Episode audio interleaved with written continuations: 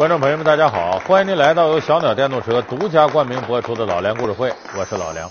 上一期节目呢，咱们给大家说了少林派。那么说到少林呢，接下来咱就得说武当了。为啥呢？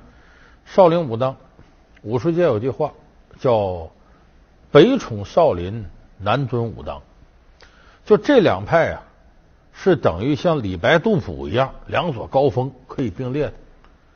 你看，几乎所有的武侠影视剧里边，或者说武侠小说里边，提少林必提武当，就跟现在我们看你见着家麦当劳，隔五十米远你就能看着肯德基似的，就它并生的这是。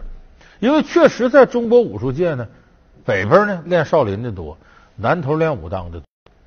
那咱们说完少林呢，今天咱给大家好好说说这武当，真实世界里的武当是怎么回事天下功夫出少林，天下太极出武当。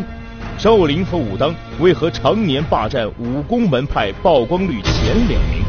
武当功夫和少林功夫有何不同？太极拳、形意拳、八卦拳是否都是由张三丰所创？历史上真实的张三丰到底是个什么样的人？老梁故事会为您揭秘真实的武当。咱们昨天说了，这少林寺呢，电影一九八二年拍了，一下子少林寺火了。那很多练少林拳的，一看自己练这个门派火成这样，高兴。但练武当的挺不是滋味。本来咱这个名称并列呢，少林火成这样。那当时在少林寺拍完了的第二年，一九八三年，有个叫何沙的导演呢，也照方抓药拍了部电影，就叫《武当》。那么少林寺这边拍武当，可是这个电影呢，无论是演员阵容、拍摄技法，加上展示武功的水平，都照少林寺的电影差个层次。所以这武当电影呢，我们当年是的差不多也都看了，那火的程度远远不如少林，不如少林寺的电影。